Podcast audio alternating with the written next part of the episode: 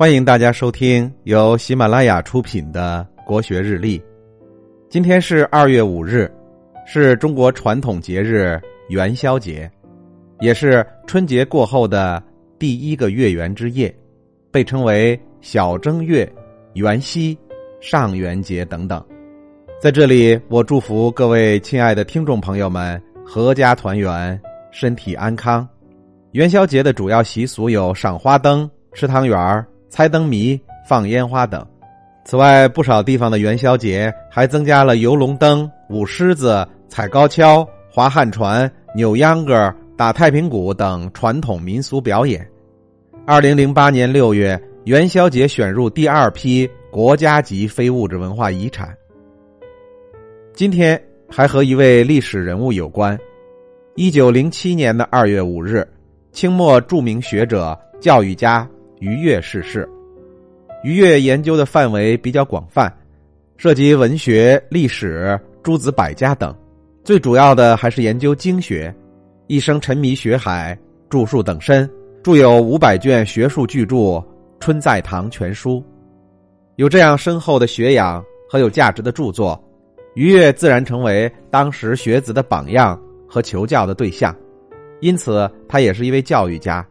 曾经在东南各地执教，更在杭州古今经舍担任山长。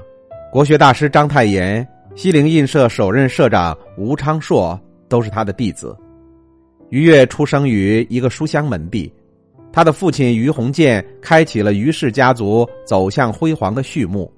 于越自幼受到家族的书香熏染，终成一代大家。更为难能可贵的是，在于越之后，家风的熏陶。逐渐让这个家族的人才层出不穷。于越之后，于氏家族又是谁挑起了大旗呢？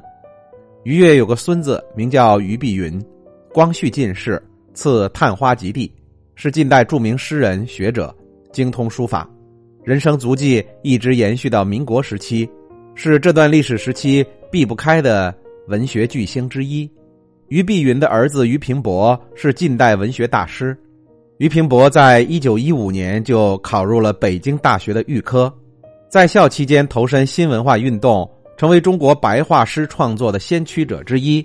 之后，为了寻找改造国家的良方，于平伯曾赴日本考察教育，后在杭州第一师范学校执教，历任上海大学、燕京大学、北京大学、清华大学教授。